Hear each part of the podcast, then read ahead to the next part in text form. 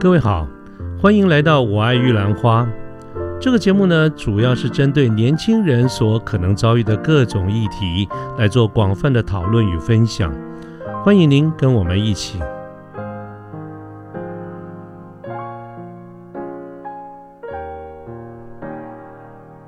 但不会只有出版品，有一些是可能跟书呃文化有关的文创商品。嗯，哦，那他最后一天展示品就是他还没在市面上卖啊，他自己愿意现场一欧卖给你，你要不要买？买呀、买，因为他还没被还没被量一的哦，所以为什么有些展览他最后会想说最后一天就啊，最后也是减轻这些参展厂商的压力。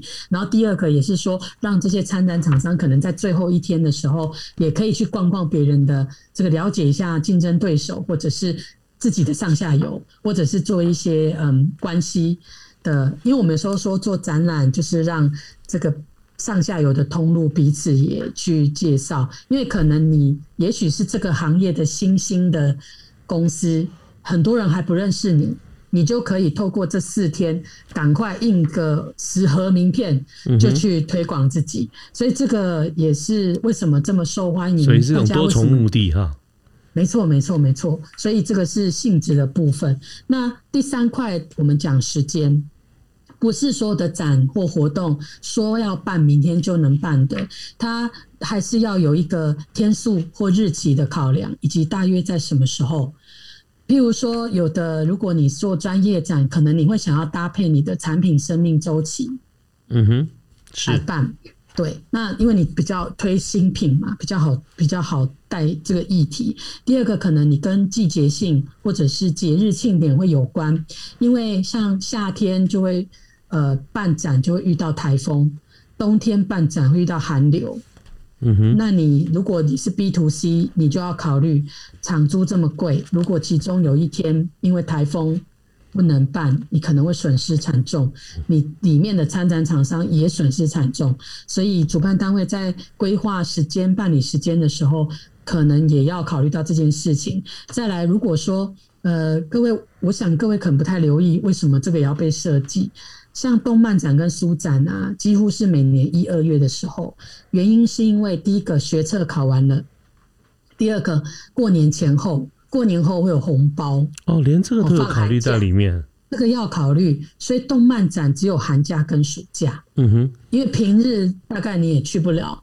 那因为你要上课，可是我如果办在暑假，你四天都可以来，那我要创造的这个交易量就很可观，所以这个都要考虑进去。然后比如说，呃，我搭配一个节日跟庆典，企划人员会比较轻松一点点，因为他有相对的节目题议题可以去串联，他在做企划的发想也比较容易。像情人节，那婚纱展有时候就会在情人节前后，嗯哼，因为氛围很到位，吃个情人节大餐完就可以求婚，然后隔天你就去参加，就去看婚吃完纱。大餐就可以对就 对，然后接下来呢，可能大概比如说台湾大概什么时候结婚，对不对？不是都会六月结婚嘛？对哦，，就是六六月新月新。娘，那是不是抓一下十个月之后就要生小孩？嗯哼，所以你可能在相对应的隔年或隔个隔季就会有妇幼展。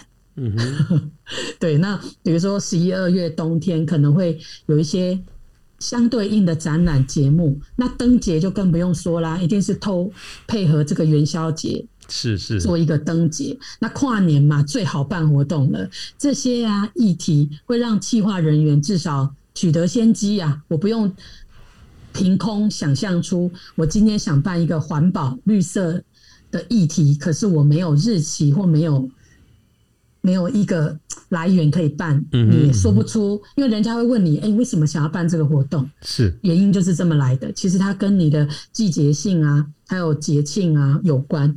呃，第二个再来就是说，因为你在这个时间定下来，每年都这么办的时候，是不是你就会朗朗上口？哎、几月份的啤酒？哎、德国是不是有一个啤酒的那个活动？还有比如说西班牙威尼斯的那个嘉年华秀，它就是这样子，我去洗脑你说，你不要那个时间到了，我做宣传，你再放在行事里。你就今年看完了，就知道下一年大概在这个时候，我一样会再办一场呃面具嘉年华。它的逻辑是这些都是要考虑的，让民众习惯你每年都会办这个活动，因为通常我们办一个大型展览啊，不会希望一年就结束了。哦，那医学年会啊，这种年会的概念讲年会逻辑也是这样。我让全世界的医生都知道，我每年就是固定在九月份或十二月份会办一个医学探讨的研究会。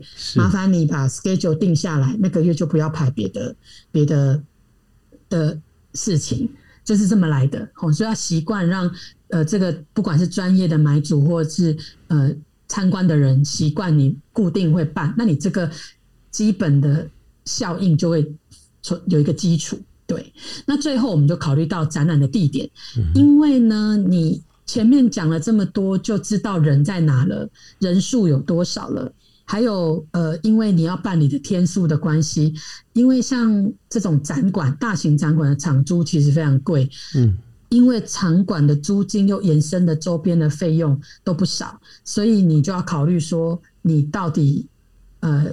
办了一个展览，你不可能无止境一个书展办一个月，或者是一个电脑展办一个月，不可能。它其实通常就是展览，通常就是三到五天了啦，因为真的场租很贵。那另外一种是我们刚刚讲，比如说如果我要做智慧型的这个特展，那我就是要去推广这个智慧收，甚至把那周边商品卖掉，我我就可以跟华山或松烟谈一个三个月或两个月的，或跟百货公司。但百货公司有个缺点，就是说你可能还要付他额外的授权金、收银机啊，一些合约的规范要符合百货公司的规定，然后你的展出的时间也要配合百货公司营业时间，所以这个地点呢，都是要考虑这些面积，还有呃，比如说可以容纳多少人，因为像动漫展。同一个时间，一定你如果不管控，大家塞在里面会很恐怖，安全呐，呃，空气啊，呼吸，这这个都会有影响。所以，它这个这个半场的场域，它有没有规定？它同一个时段可以容纳多少人？超过多少人以后，什么机制要不要启动？这个东西你要考虑，那你的展期长短，因为这些东西都会牵涉到我们后面会提到的一个很重要元素，就是收入跟预算。嗯，你不能无止境想办就办，这个还是要牵涉到预算的部分，所以这个是基本要素的的部分。这样是。那第三块我们讲到，呃，哦。抱歉，我做个补充，就是其实我们一般呢，如果讲商展的话，有一种现象，假设我今天展出的内容都是水平的，什么叫水平的？就是一进去你看到的东西都可以买，比如说像婚纱旅展这种，我买住宿券，我定一个行程，书书或者是动漫商影音商品，我马上就可以，所有的厂商来这里展了，我都可以带走，这种啊，我们就叫它水平展。那水平展通常也会被定义成国内或消费展，所以你如果听到，嗯，对，所以如果听到说，哎，展览啊，这个就是国内消费展，嗯哼，你常会听，可能会听到这样的一个名词去讲说，哦，最近要办一个国内消费展，比如说旅展或或书展，这样，它就是一个呃。放把它放在一起的一个名词，嗯嗯嗯那相对应的叫垂直展，那垂直展就是跟产业的有关，它就是上中下游，在一个展览里面，你看得到，对，看到螺丝，看得到平板，看得到通路，看得到这个公司就直接在这现场卖，它是垂直的上中下游的呈现。那这种展它的性质通常就是专业展，也是国际展。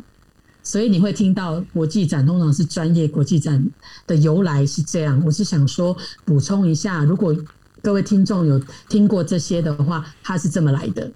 所以你刚才举你刚才举例，比如说 Computex 这种这种展，应该算是专业展，所以它也是一种垂直展。所以我们里面有看到做呃 CPU 的、做卡的、做 Memory 的、做 Case 的等等这些。没错，没错，对对对对。对，那另外一种的话，可能就是我们刚刚也一直在不断都会有聊到的主题展，就比如说迪士尼啊，冰雪奇缘》《Life Friend》这种透过呃一个创作者他的图像授权，那这个展其实在这台湾这几年非常非常的红。哦，就是嗯，台湾会特别去跟比如说复仇者联盟的电影公司买下他的创作授权，然后去转印到相关的周边商品，然后卖给民众。那这种展呢，通常因为门票也蛮贵的，可是它可以创造很多收入，还有就业机会。你来到这个展，你的打工就是三个月了，因为它是排班嘛，就是展览展多久，你就在现场服务多久。所以其实这样的展览，其实。就一直在串联到我们刚刚说的上下游的一个就业机会。嗯然后另外一种形式是公益展，比如说呃，可能客家博览会啊，或者是这个什么环保艺术特展，这种它就是本身它不收门票的，它只是想宣达我们刚刚讲的一个无形展，它只是想呃渲染它的形象或介绍一些呃历史背景，然后透过一些有趣的活动跟设计 DIY，让你更加了解什么是客家博文化这样子，或者是环保是什么，我们的绿色讲的这个是什么？这这件事情，就是有时候你会看到有一些公益展，或者是那最常见的就是公益路跑这种大概的一个简单的展览的区分，让大家了解一下。路跑也算是一种展览。它是一个活动，活动它比较是偏活动，可是它是会展产业的一环，没有错。OK，因为你一样啊，办一个活动，你还是要找赞助商，然后你要做找那些厂商做毛巾啊，那然后卖水卖饮料啊，然后你会举办一些，就是你会做抽奖，那开跑前一定会邀请嘉宾，所以它就是一个。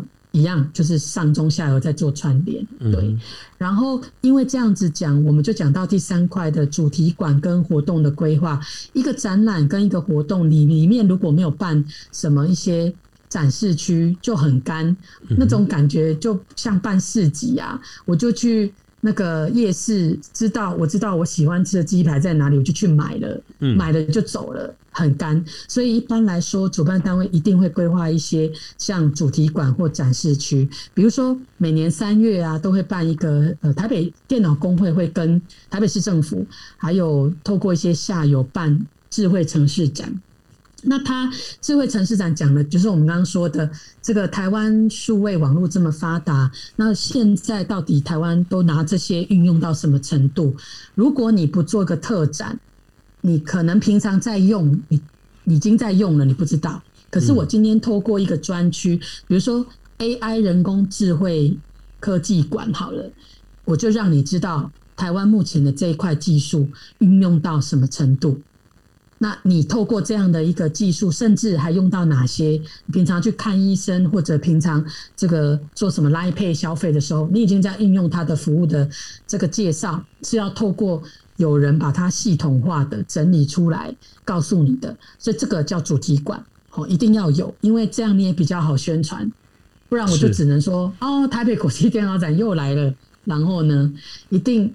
这个新闻媒体记者也会没话题可以写，总总是电脑展里面要有个中华电信或什么来讲一下五 G 啊 什么的趋势，没错没错，顺便看一下推动一下，对对对，就这个逻辑。什么叫大数据啊什么之类的？没错没错。那像书展可能也会呃，比如说大家就不爱阅读嘛，所以我就可能办一个台湾文学的主题馆，或者是。旅游生活主题专区，你就一定会去了吧？就是利用这些主题，其实也是去做销售啦。吼，然后再来就是像旅展，可能如果每年台北国际旅展每年只有一个。可是民众常常会搞混，说为什么一年有好多旅展，每个月都有旅展啊？是的，因为不同的公关公司或主办单位，他想要，因为旅展一定就是办的就是赚钱的概念，因为它是很明确的消费展，大家又爱旅游，所以呃，像可是实际上大部分都是民间单位自己办，真正是观光协会，然后又透过这个观光。就是台湾这个交通部主办单位，这个是每年就只有一个叫台北国际旅展，嗯，那他们就会邀请国家馆，那国家馆你有一个国家馆，就可以邀请那个国家整个团队来台湾参观跟参展，所以它就会有一个主题馆可以去做介绍。那可能有一些周边的展示区，再来不止这些。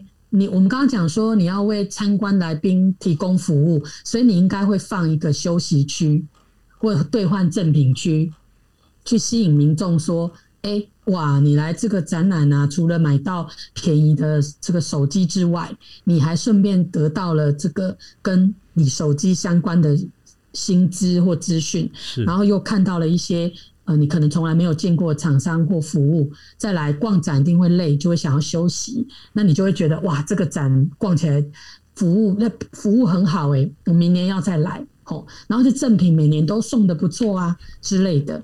那当然这样还是很干，因为他们有些时候展展展示是静态的，所以我要靠一些动态的活动来呃吸引民众。比如说我可能像一般。动漫展可能不用什么宣传，如果是标准 TA 就一定会去。对，可是像书展，书展就是很文化性质这个部分哦。你如果没有特别人家邀你，或者是说里面有一些呃，有些出版社它本身有出艺人的书，或者是呃很很特别的现场会做演讲，很特别的对谈，比如说不知道。主持人有没有印象？有一年是很厉害哦，请了金庸跟这个有一个，就是我有点忘记那个 A，就是演 A 片的一个很有名的一个明星，他出动画，他出写真哦，有一个，然后还还悠游卡都还有他的名字啊，是不是？对对对对对，然后就来台湾做世纪大对谈，哇，那一场整个。世贸一馆就塞爆了所有的民众，因为太有趣了，而且也很完整的吸引媒体的目光。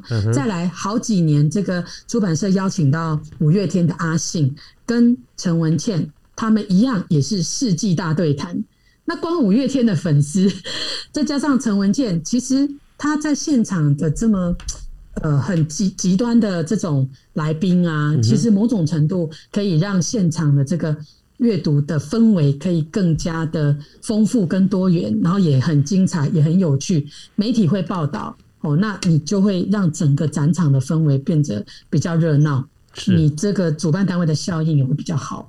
那当然，你就会设舞台区嘛，就是 那个。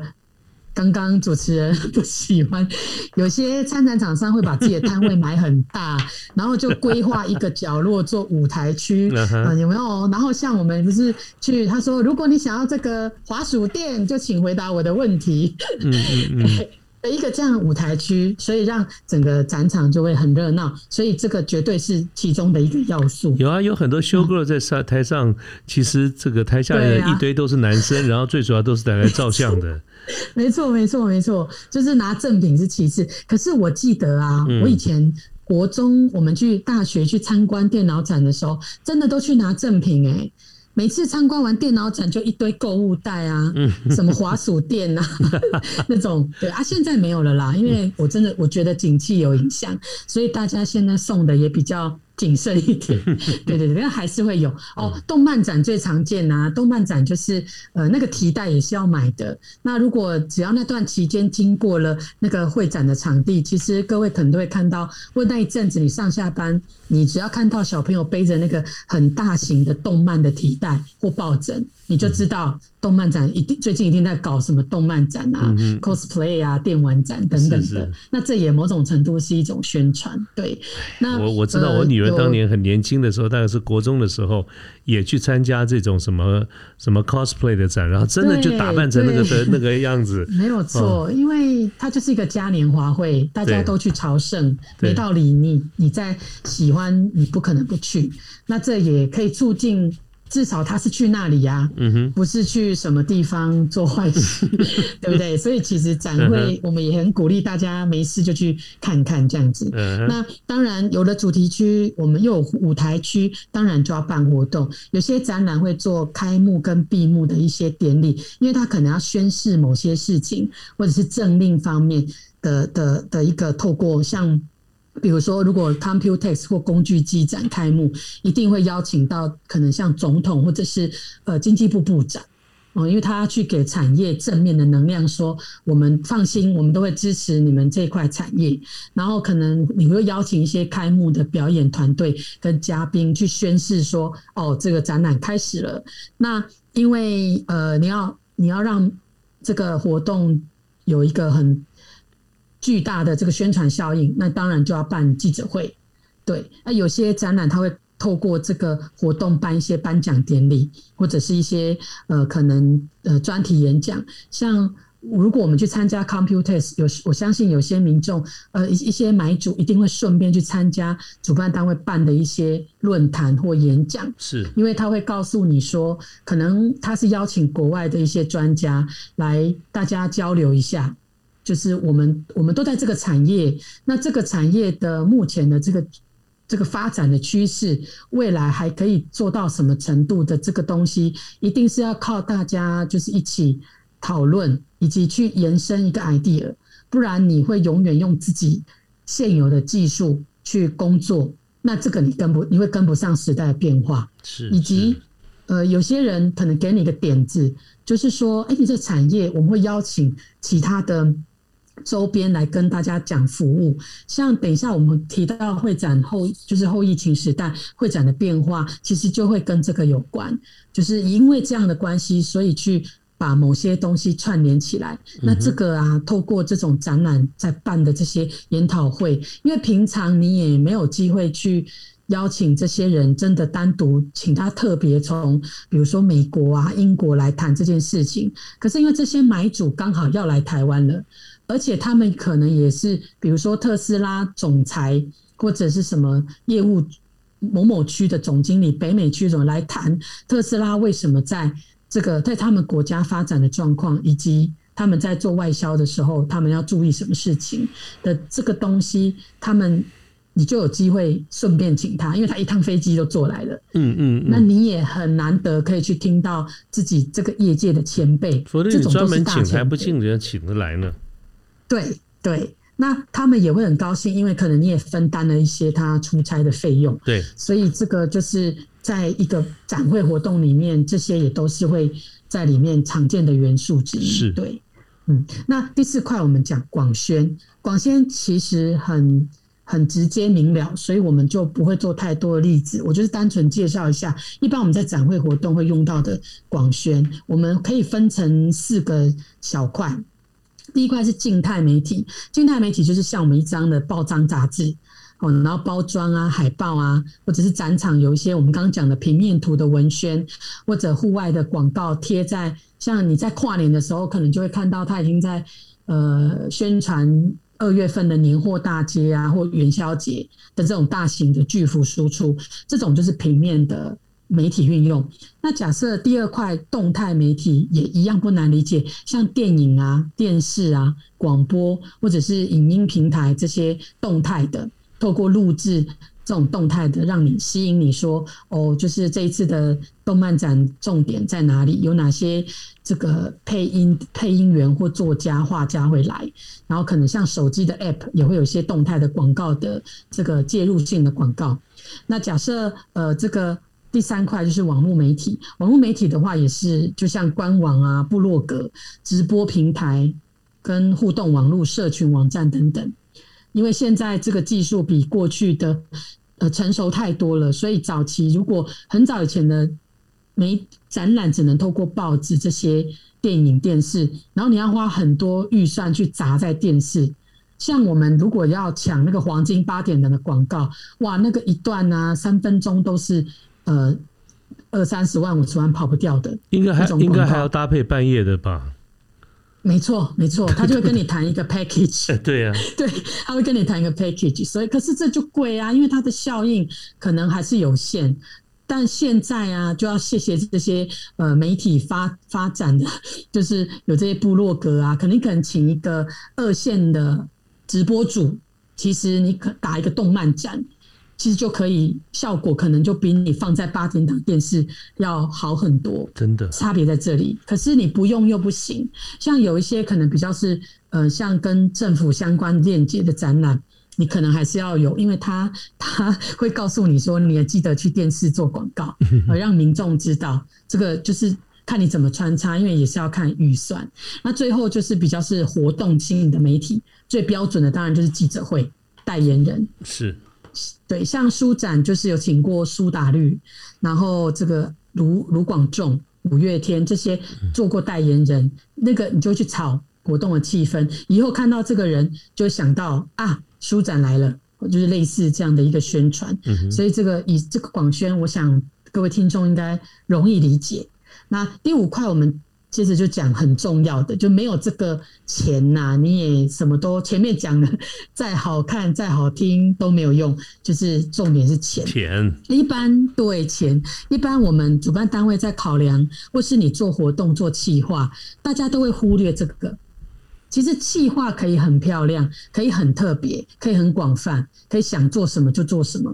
但当你把想做的事情扣上一个费用的时候，你就会越办越越越保守，原因就是因为呃，这个这个钱这件事情，不然我们可以说我请五月天很贵，可是它效果很好啊，当然喽，可是因为它很贵，嗯，所以我们一定要考量是这样子。第一，我要考虑到我办这个活动，一定要先考虑有没有收入。因为一开始我们就定义它是公益还是商展嘛，那公益展我们先撇除好了。我大部分的活动还是都要收收费的啊，嗯，那马拉松是公益性质，我们就不考虑。可是你去报名马拉松也要缴钱给人家吧？对，不然他怎么去做那些周边商品？光靠赞助是不够的。所以第一个我们在做展览或活动，一定要考虑到这个东西有没有可以收报名的收入。比如说展场，我们就是收门票、收租金啊。如果是活动的话，就是收活动的报名收入。如果今天是去听演讲、听一个这个会议，我一定会要付报名费。像主持人的报名费就。没有很便宜，有没有？就是 要听主持人的一场。没没没，我们都是很便宜的，这个少来少来。对，就是哦。然后像有一些这种知名的演讲者，他们一场可能有教你投资股票，那报名费没有一万块，你听不了的啦。嗯，对，他会跟你说，给我一万块，我给你一百万之类。哎，就是你要考虑到你有没有这个收入，所以最常见的也是占。整体活动预算最大收入的来源，通常就是门票跟租金，还有这些报名的收入。那第三块就是我们讲广告费。我我们我们有些时候设计这些文宣品啊，我们会问参展厂商说，你要不要买广告？因为我这这个平面图会印，比如说五十万份好了，那创造的广告效益是多少？那我我卖，你要不要买？所以你会发现，像电脑展最常见了。电脑展常常会有人在门口发卫生纸，或者是呃滑鼠垫，对过以前早期很，他们还他们他们都愿意做那个替代，他那个都都是广告的运用。那主办单位可以透过这些或卖门票，门票上面可以做广告。所以有时候你会发现说，为什么展览上面还有一个很奇怪的？票根旁边为什么会有一个嗯，这个参展厂商的广告？其实它就是卖掉的，它就是一个广告收入，不无小补啦。通常卖不了多少，可是不无小补。哎，那种球员全身都是各个品牌的广告，那个对，那个可以卖很多钱的。哇，这个谢谢主持人帮我做一个非常完美的诠释，就是这个有没有踢一踢足球看到 Nike 在路上跑？对啊，对对对，网球，然后你看那个。运动比赛节目旁边就会有什么黑松沙士，然后什么的，对对对。我我觉得我今天可能应该也可以跟很多厂商收广告费，莫名其妙就帮大家广打了一些广告这样。嗯，对。就是广告费的收入，那当然有一些，如果它跟政府相关，也许可以跟透过政府的补助，或者本身它就是一个标案，那它当然它经费来源就来自于政府，然后最后就是最少的就赞助，是。就是一般在我们的收入比例里面比重不高的。因为企业要赞助一个展览啊，它会牵涉到说，它它到底要从这展览获得什么收入效应，所以这个通常赞助的收入会比较少一些些。哎呀，这赞助我都觉得很少。你看，在大学时代去办这些戏刊什么的，都是都只能拉校友去赞助个三千五千，就已经很不得了了。没错，通常都是拜托校友。哎，都是拜托校友。对啊，可是如果你自己是将来自己投入这个企划领域，要真的很认真的去找一个企业团体来赞助，真的是不容易啦。真的，所以应该是说，我们把重点放在展览本身的本质，然后你的 TA 他愿意来看门票，他就会花啊。你的重点应该在他身上啊，不是在那些企业上面。对，那这些企企业如果他要赞助，那当然非常欢迎。真的，对对，那有这样的收入。是相对应说，我要花很大笔的支出。如果比如说我今天要做国际性质的活动，哇，光是国际文化交流的费用真的不少，因为呃机票啦、住宿啦，那他来了，你要不要排一些嗯介绍台湾的行程啊？这些都是你买单呐，那你也不可能请他吃。蚵仔煎对不对？你可能会带他吃一餐，体验台湾的夜市文化。可是某种程度，你光他第一天来就要请他开幕晚宴啊。对，那你可能就要请他吃鼎泰丰啊。那这些其实都是你的支出。对对对，这些其实都是哎小的小的累积。你这时候如果请一百个作家来，嗯哼，那支出是很可观的。好，然后。我们刚刚说要计划这么多的主题馆活动，这些行销媒体的的计划费用也会占掉你的支出的一大部分。是，然后再来周边的活动、文宣、宣传、平面或动态的，这都要去砸。有时候我们要做国际展览的时候，我也得去买国际媒体的报道。嗯那这个通常都不便宜。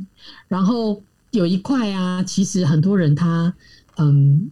一般都会忽略，可是这一块其实，在我们的预算里面是很重的，就是跟展览场租。像我们刚刚说，为什么一定要收展场的租金，就是因为它的场租非常的贵。像呃，就是冒险，他们有时候进场啊、撤场啊，都会收费的。你虽然只是在里面盖展馆，可是你就租了嘛。你你在盖的时候，我也租不出去啊。那这个时候我还是要跟你收租金的概念是一样的。所以场租通常占掉我们整体支出的比例还蛮重的。再来，因为它延伸了什么水电清洁保全呐，还有这个展场装潢，因为有一些我们刚刚有说周边的服务。呃，因为录制时间的关系呢，我们节目是分段的播出的，所以欢迎各位继续收听我们后面的各期节目。